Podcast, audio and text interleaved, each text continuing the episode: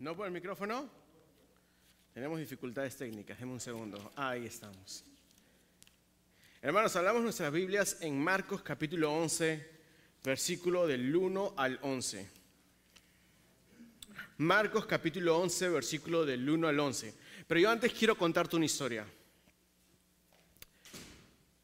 Había un misionero que en medio de la selva, en un lugar no contactado, donde el Evangelio aún no había penetrado los corazones de las personas quienes vivían ahí, que oraba todos los días. Señor, que tu reino venga. Señor, que tu reino venga. Este hombre laboraba por aprender el idioma de los nativos, vivir la vida con ellos, pero aún no había ningún convertido. Y su oración todos los días era la misma. Señor, que tu reino venga, que tu reino venga. Un día a través de un conflicto, ese misionero es asesinado. Y nunca vio un alma convertida a Cristo. Hubo un conflicto dentro de esa tribu donde se mataron entre ellos y él estuvo en medio de ese conflicto. Ese hombre murió. La pregunta es, ¿él vio el reino de Dios venir o no? Esto lo vamos a desarrollar al final del sermón, así que esté atento. Pero vamos a leer a Romanos 11 del 1 al 11. Dice la palabra de Dios. Perdón, Marcos. Cuando se acercaban a Jerusalén por Betfagé y Betania, cerca del monte de los olivos, Jesús envió a dos de sus discípulos y les dijo: Vayan a la aldea enfrente de ustedes, y tan pronto como entren en ella encontrarán un pollino atado en el cual nadie se ha montado todavía. Desátenlo y tráiganlo. Si alguien les dice, ¿por qué hacen eso? Digan, el Señor lo necesita y enseguida lo devolverá acá. Ellos fueron y encontraron un pollino atado junto a la puerta afuera en la calle y lo desataron. Y algunos de los que estaban allí le dijeron, ¿qué hacen desatando al pollino? Ellos le respondieron, tal como Jesús les había dicho, y les, y les dieron permiso. Entonces trajeron el pollino a Jesús y echaron encima sus mantos y él se sentó sobre él. Muchos tendieron sus mantos en el camino y otros tendieron ramas que habían cortado de los campos. Los que iban delante y los que lo seguían gritaban, Hosana, bendito el que viene en el nombre del Señor. Bendito el reino de nuestro Padre David que viene. Hosana en las alturas. Jesús entró en Jerusalén fue al templo y después de mirar todo alrededor, salió para Betania con los doce discípulos, siendo ya la hora avanzada. Padre, por favor, ayúdanos el día de hoy a poder aprender más de tu palabra. Espíritu Santo, ayúdanos a aprender en, este, en esta noche, Señor, no solamente en nuestro conocimiento para la cabeza, sino también para el corazón. Ayúdanos, Señor, a, a poder verte más claramente y apreciar la cruz. En el nombre de Jesús. Amén. Ahora, quiero dar una pequeña introducción antes de entrar a esta sección. En esta sección estamos entrando en la última semana de la vida de Jesús, porque estamos entrando ya a la tercera sección del libro del Marcos. ¿Ok? Entonces, él está, esta es la última semana de Jesús donde está camino a la cruz. Ahora, hemos visto cómo se ha desarrollado el tema del reino de Dios en los pasajes anteriores. Hemos visto cómo también en la sección anterior, como un ciego reconoce a Jesús como hijo de David, que le está reconociendo como rey. Y esto es muy importante para ver lo que vamos a ver, para ver lo que vamos a ver, eh, el día de hoy, valga la redundancia. Ahora, la idea principal el día de hoy es esta. Jesús entra como el rey que ha de venir para salvar a su pueblo. Jesús entra como el rey que ha de venir para salvar a su pueblo. Punto número uno, Jesús prepara su entrada. Jesús le dice a sus discípulos a dónde tienen que ir para encontrar un pollino y qué es lo que le van a preguntar al entrar ahí. Jesús le dice, si ustedes van cruzando la calle, van a doblar a la derecha y ahí van a encontrar un pollino atado. Jesús le da las indicaciones de lo que tienen que hacer. La respuesta que Jesús les manda decir a los apóstoles es, si alguien les pregunta, ¿por qué lo estás desatando? El Señor lo necesita. Ahora, pero como vamos a ver más adelante en este mismo texto, es que es Jesús quien lo usa. Y Jesús lo que le dice, les manda a responder a ellos es esto: el Señor lo necesita. Aquí Jesús está mostrando su deidad, porque él dice, el Señor lo necesita y Jesús lo usa. Es Jesús quien se está mostrando él mismo como Dios en este momento. Se está, está mostrando su deidad. Ahora, un detalle a precisar aquí en este texto es de que nadie se había sentado antes en este pollino. Y este tipo de animales se, se apartaba para funciones sagradas y santas. Animales en los cuales nunca nadie se había sentado. Entonces, esto era algo santo que había de ser apartado para propósitos santos. ¿Y qué otro propósito santo que llevar consigo al Rey Jesús? Los discípulos, ¿qué hicieron cuando Jesús hizo esto? Obedecieron y fueron a donde Jesús les envió. Y ellos respondieron cuando le hicieron la pregunta tal como Jesús les había dicho. Este es un claro ejemplo de la soberanía de Dios y la responsabilidad humana. Jesús les dijo lo que iba a pasar y lo que tenían que hacer porque Él estaba en control y los discípulos tenían que obedecer. Jesús estaba en control de la situación diciéndole lo que iba a pasar porque él ya sabía. Pero aún así los discípulos tenían que obedecer. Ellos después, aún así ellos tenían que ir y buscar el pollino y traer el pollino y responder al cuestionamiento. Hermanos, hay veces que nosotros tenemos que obedecer a Jesús reconociendo que Él es quien está al control así como lo obedecieron los apóstoles. ¿Y los apóstoles fueron perfectos? No, tampoco nosotros. Pero la obediencia no se trata de la perfección, sino se trata de a quién estamos escuchando y a quién estamos viendo. Hermanos, nuestra obediencia en este mundo no va a ser perfecta, porque aún vamos a seguir luchando con el pecado, ya sea hasta que vayamos a Cristo o Cristo venga por segunda vez. Pero nuestra obediencia va a ser imperfecta, pero Dios se va a deleitar en ella.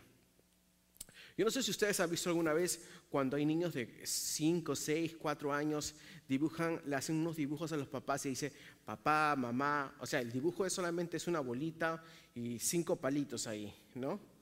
Pero está toda la familia entera. ¿Ustedes han visto cuando los niños le entregan esos dibujitos a los papás? ¿Qué hacen los papás? Todos orgullosos de ellos, ¿verdad? Ah, mira lo que me hizo mi hijito.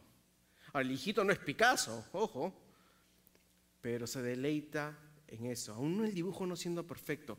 Esa es nuestra obediencia delante de Dios, hermanos. Dios se deleita en nuestra obediencia porque somos sus hijos, aún siendo, aún siendo nuestra obediencia imperfecta.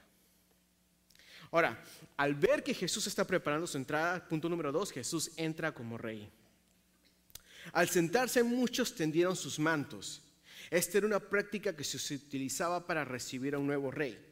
Ahora, podemos ver esta práctica que se utiliza también en el Antiguo Testamento, donde sacamos nuestra referencia para decir que esta es una de las prácticas que se utilizaba para este tipo de cosas. Y podemos verlo en Segunda de Reyes, capítulo 9, versículo de 12 al 13. No vamos a ir a ese pasaje, pero si lo quieres apuntar es Segunda de Reyes, capítulo 9, de 12 al 13. Es donde vemos la referencia que esta era la costumbre que se hacía para recibir a un nuevo rey. También vemos que le tendieron ramas, lo cual es un preámbulo de lo que pasará en la alabanza en aquel día final. Podemos ir a Apocalipsis capítulo 7, versículo 9. Dice la palabra de Dios. Después de esto miré y vi una gran multitud que nadie podía contar de todas las naciones, tribus, pueblos y lenguas de pie delante del trono y delante del Cordero, vestidos con vestiduras blancas y con palmas en las manos. ¿Les suena familiar? ¿Quiénes más tenían palmas en las manos? Las personas que estaban recibiendo al Rey Jesús en ese momento. Con esto, las personas quienes reciben a Jesús están dando una muestra de gozo al ver que el Salvador ha venido. Las personas gritan haciendo mención del Salmo 118, bendito el que viene en el nombre del Señor. desde la casa del Señor los bendecimos. Las personas gritan, Osana, salve ahora o sálvanos, lo cual es una súplica al rey que está viniendo. Yo no sé si las personas en ese momento entendían el peso de lo que ellos le estaban diciendo a Jesús. Porque cuando decían, Osana, decían, sálvanos. Yo no sé si esa era la misma cosa que ellos tenían en mente que nosotros tenemos al leer las escrituras. ¿Salvarnos de qué? ¿Salvarnos de la opresión política? ¿Salvarnos de mis circunstancias actuales? ¿Salvarnos de qué? ¿Cuál crees que es tu necesidad primordial el día de hoy? ¿De qué quieres que Dios te salve el día de hoy? ¿Es suficiente que Él te haya salvado de tus pecados? ¿Ves eso como lo mayor que tú puedes tener en esta vida? Ojo, no quiero decir que está mal pedirle a Dios que nos salve de circunstancias que son dificultosas para nosotros pero en su reino, perdón, pero Él es rey y Él a veces la permite. ¿Reconocemos aún su reinado cuando Él las deja ahí por el propósito de nuestras vidas? Y esto es un tema que vamos a ver un poquito más adelante. También dicen las personas, bendito el reino de nuestro Padre David que viene. Ellos también están reconociendo a Jesús como el Mesías que ha de venir. El Mesías que ha de venir. ¿Sálvanos de qué? Era la pregunta para ellos. ¿Sálvanos de qué? Reconoces que Él es rey, reconoces que Él es el Mesías, reconoces que Él es hijo del David, pero las personas no sé si entendían en ese tiempo si realmente de qué necesitaban ellos ser salvados. Ese misionero murió y el conflicto que hubo en esta tribu hizo que muchas personas se dispersaran a otros lugares donde el evangelio había sido, donde, el evangelio había llegado. Muchas de esas personas que, que se escaparon a esos otros pueblos se llegaron a convertir. Y con el tiempo regresaron al pueblo de donde ellos venían. Hermanos, el reino de Dios vino a esa tribu, porque el Evangelio llegó. Ese misionero nunca llegó a ver la respuesta a su oración. Y quizás la manera en cómo él murió no era algo que él se esperaba. Pero Dios estaba en control en todo momento. Y su reino llegó. Y su reino llegó. Hermanos, lo que vemos aquí en este pasaje tuvo que cumplirse para que se cumpliera lo que fue dicho por Zacarías. Puedes ir a Zacarías 9:9 y lo voy a leer para ti. O si quieres apuntarlo como una referencia. Regocíjate en sobremanera, hija de Sión. Da voces de júbilo, hija de Jerusalén. Tu rey viene a ti, justo y dotado de salvación, humilde y montado en un asno, en un pollino, hijo de asna. ¿Qué es lo que estamos viendo aquí en este momento, en este pasaje? Es el Rey Jesús que había de venir por nosotros.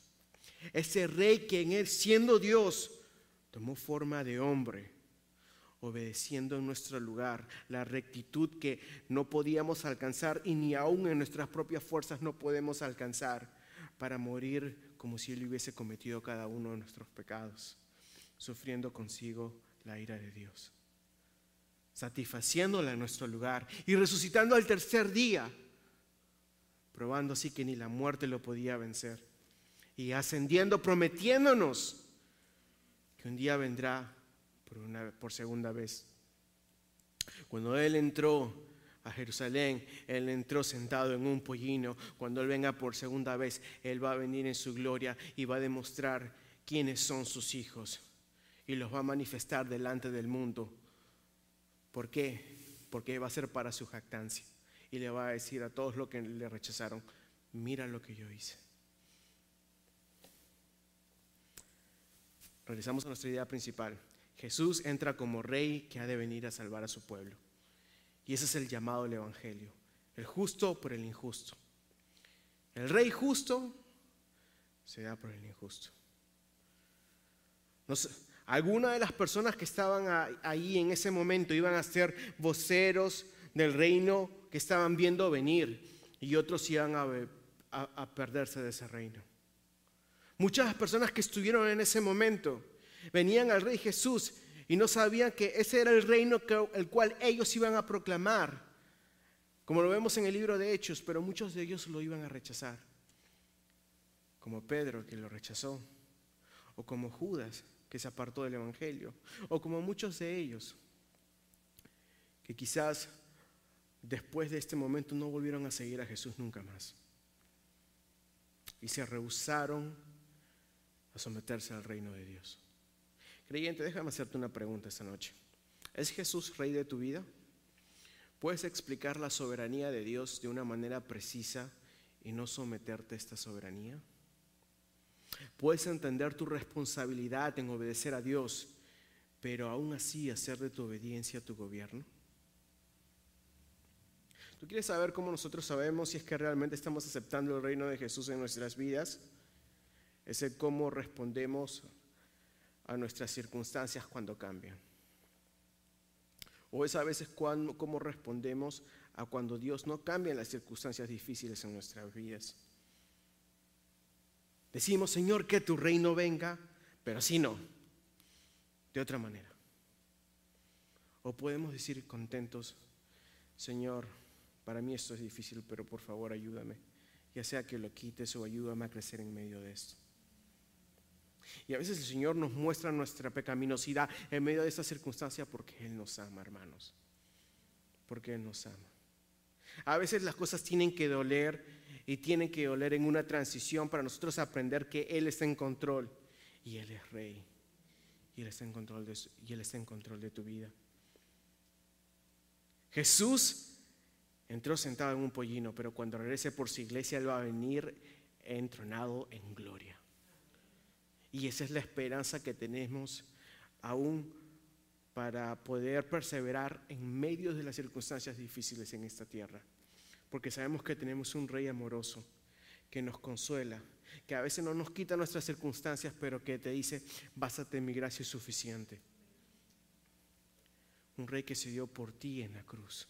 Un rey que te dio su justicia para que esa justicia sea contada para contigo no solo en este tiempo, sino en la eternidad. Hermano o hermana, no importa lo que te pase en este mundo físicamente, si tú eres justo delante de Dios en Cristo Jesús, lo que te pase no va a cambiar, eso debería darnos gozo. Porque hay un himno antiguo que dice, vamos a estar más felices en el cielo, pero no más seguros de lo que estamos ahora en la tierra, por causa de la justicia de Cristo. Y hermanos, hoy nos reunimos para orar. Y porque Jesús es el Rey que nos oye, ya que somos aceptos, ya que nos acepta por medio de su justicia, esta es la razón por la cual oramos. Venimos a un Rey todopoderoso que tiene el poder para poder ah, responder a favor las peticiones que les traigamos, pero también tiene el poder para mantener las circunstancias. Y cual sea que fuera su respuesta, ese es su reinado. Hermano, consuélate de que Jesús es tu rey el día de hoy. Vamos a orar. Padre, gracias Señor porque tú eres bueno de gran manera. Gracias por tu reinado, Señor. Padre, porque tú eres rey, ayúdanos, Señor, a poder redirigir nuestras mentes, Señor, en tu poder. Y en lo que pedimos, Señor, por oraciones por otros, en lo que pedimos, Señor, en que tú obres en nuestras vidas o en las vidas de otros, por favor, ayúdanos, Señor, a, poder sujetarnos a tu reino. Padre, ayúdanos porque te necesitamos. Ayúdanos porque somos frágiles. Ayúdanos, Señor, porque solamente en ti podemos encontrar suficiencia. En el nombre de Jesús, amén.